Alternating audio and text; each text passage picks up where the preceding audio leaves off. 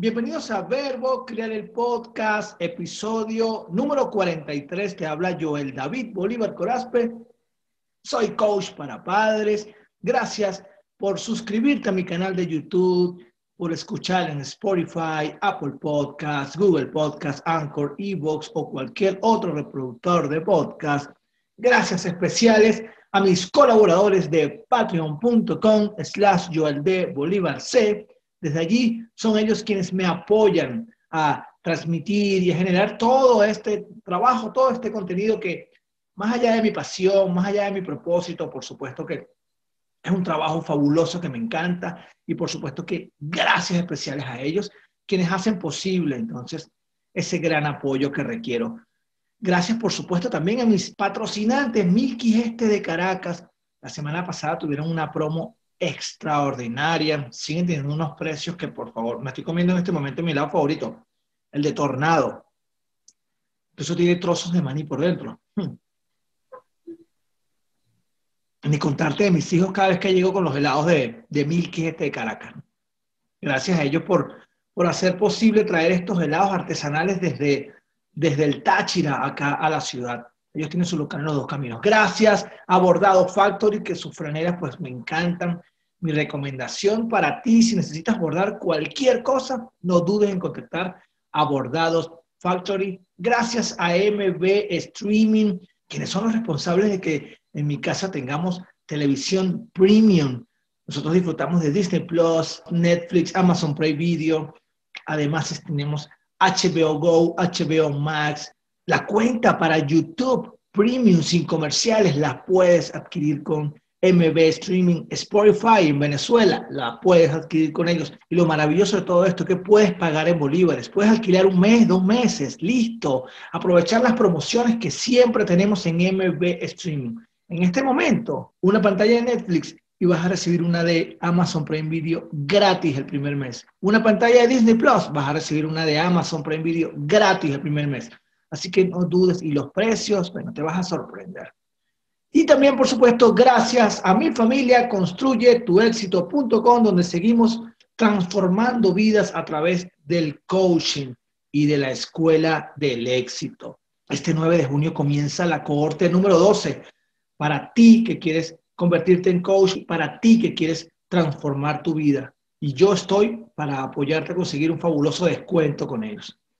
Hoy voy a hablar de los hermanos mayores. Mm. Voy a comer este helado contigo. Está divino. Como temprano para comer helado. Pero es que está haciendo calor estos días acá en Caracas. Antes de entrar al set, le pregunto a mi hijo David, David, que por cierto me dio autorización para utilizarlo en el podcast. ¿ah? ¿Cómo ha estado aprendiendo este niño? Increíble. Futuro youtuber. Tuvimos un intento. Creamos el primer video. Estoy hablando porque estoy incluido en ello. Superviso lo que hace, lo que graba. Él generó su primer video, él lo grabó, lo editó, le enseñé cómo subirlo. Al crear, por supuesto, la, cuenta en Google, activamos de una vez, por supuesto, la protección parental y al completar los datos de suscripción, él no tiene la edad para utilizar redes sociales, legalmente no la tiene. Él subió el video, observamos algunas reproducciones, algunos me gusta, él estaba muy contento. Llegó la notificación legal indicando que él no tenía la edad para y el video fue cancelado. De esta forma él entendió que no puede tener un canal de YouTube hasta que tenga al menos 13 años. Eso es otro tema. Hoy quiero hablar de hermanos. Entonces le pregunté, ¿qué es lo mejor de ser hermano mayor y qué es lo peor de ser hermano mayor para ti? Mm. Y me dijo de una vez, después que me responde, me dice, puedes utilizarlo en verbo criar. Me dijo que lo mejor es que se siente como jefe de alguien. ¿Qué tal? Escucha, jefe. ¿Sí? Y la segunda respuesta fue no me gusta que tengo que explicar tanto a mi hermanito porque él no entiende o no sabe y tengo que decirle, decirle, decirle. ¿no? Qué maravilla, ¿verdad? Qué maravilla la, las respuestas porque, porque es verdad, porque es así. Yo soy hermano mayor, yo soy hermano mayor y a mí me tocaba cuidar a mi hermano y bueno. Y la verdad es que nosotros, los adultos, sin darnos cuenta, le cargamos responsabilidades a los hermanos mayores que no le corresponden. Y la primera es, yo no sé si nos vamos a, tener aquí un debate, que los niños no, están para cuidar a sus hermanos. Mm. Esto yo lo comparto ahora que lo hago consciente en mi conferencia de padres genuinos grandiosos hijos. Es rico que yo estoy agotado y por favor atiende a tu hermano, por favor sírvele agua a tu hermanito. Y ojo, no está mal pedir apoyo para atender ciertos requerimientos, pero que sea el responsable de cuidar al niño. Yo pienso que siempre hay otras opciones, siempre las hay. Yo pienso así. No sé qué opinas tú. Pero aquí quien decidió tener hijos fuimos nosotros, sus padres. David no decidió tener un hermano. Él aprende a convivir con un nuevo ser de la familia, a quien ama y adora y van creciendo, etcétera, que por cierto voy a hablar acerca de cómo resolver los conflictos entre hermanos en mi masterclass de este jueves gratis para ti que eres suscriptor del canal de YouTube. Y si no lo eres, suscríbete para que el jueves a las 9 de la noche hora Caracas puedas disfrutar de, en directo puedas disfrutar de esta masterclass, cómo resolver los conflictos entre hermanos. Bueno, David no decidió tener un hijo es mi responsabilidad. Está rico.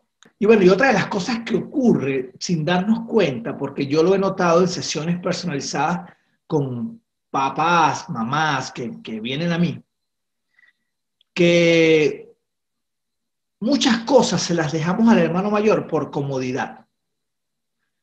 Y a veces no por comodidad, sino porque estamos ocupados, porque estamos apurados, y porque sin revisar, sin tener mucho tiempo de revisar nuestro entorno, creemos que la única solución para que algo se resuelva o suceda es que el hermano mayor se encargue.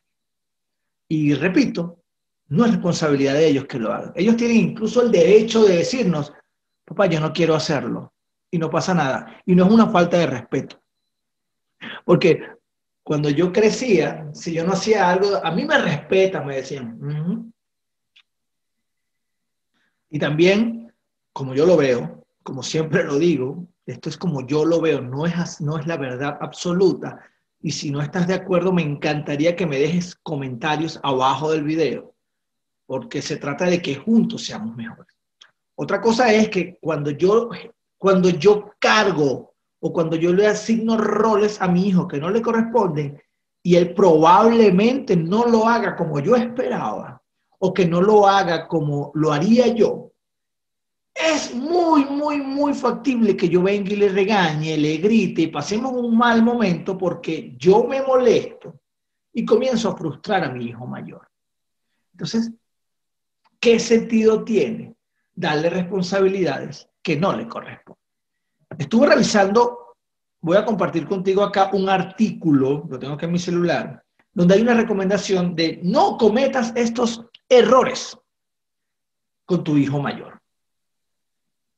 Número uno, que el hermano mayor tenga que ayudar al hermano menor en todo lo que necesite, en cualquier momento, sin tener en consideración las necesidades del hermano mayor y anteponiendo las del menor. Bueno, aquí qué viene sucediendo si esto ocurre? Varias cosas, ¿verdad? ¿Las tienes claras? Bueno, que comenzamos a darle mayor protagonismo al hermano menor y convertimos al mayor en el que debe atender a, sin importarnos lo que esté haciendo. Si yo soy de los que, y acá te dejo el enlace, para el manejo de rutinas, yo no puedo pretender que mi hijo mayor deje de hacer algo que ya tenemos acordado para que vaya a ayudar a su hermano mayor. Una cosa es pedirle un favor por algún requerimiento de emergencia o inesperado, pero que yo simplemente le diga a David a su hora, porque él tiene una hora para jugar, no tiene otra hora para eso. Y digo este ejemplo porque es una de las cosas que más les gusta hacer, jugar con la consola de PlayStation. Que yo le diga, David, deja de jugar y por favor ayuda a Mateo a recoger las cosas de su tarea que terminó. David tiene todo el derecho del mundo de decir, papá, no, porque estoy en mi hora de juego. Y está bien. Ahora, si es una emergencia, una eventualidad, es diferente, ojo. Así que pendiente eh, eh, en el momento en el que le pides a tu hijo mayor que apoye a tu hijo menor. Y esto de hacerlo todo comienza como a generar una dependencia también, ¿no? Importante las edades, importantísimo saber conocer las fortalezas, las habilidades de tus hijos. Número dos, que el hermano mayor se convierta en el hombre de la casa, entre comillas. O en el caso de que sea niña, en la mujer de la casa. Porque uno de los progenitores no puede hacerse cargo por cualquier motivo. Sin discusión, pienso yo, yo soy papá, yo no soy mamá. Yeli es mamá, no es papá. David, David y Mateo son hijos y son hermanos, no son papá ni mamá. Roles claros en la familia. Que eres mamá soltera, que eres papá soltero, que eres que estás criando sola mamá, que estás criando solo papá. Bueno, mamá, si tu hijo mayor no es el hombre de la casa, es tu hijo mayor, es un niño que tiene su edad y en consecuencia hace cosas y tiene roles según su edad, igual para las niñas. Número tres, decirle una y otra vez al hermano mayor que tiene que ser un buen ejemplo para sus hermanos menores. Bueno, y esto yo lo he hecho, yo lo he hecho mucho, en honestidad.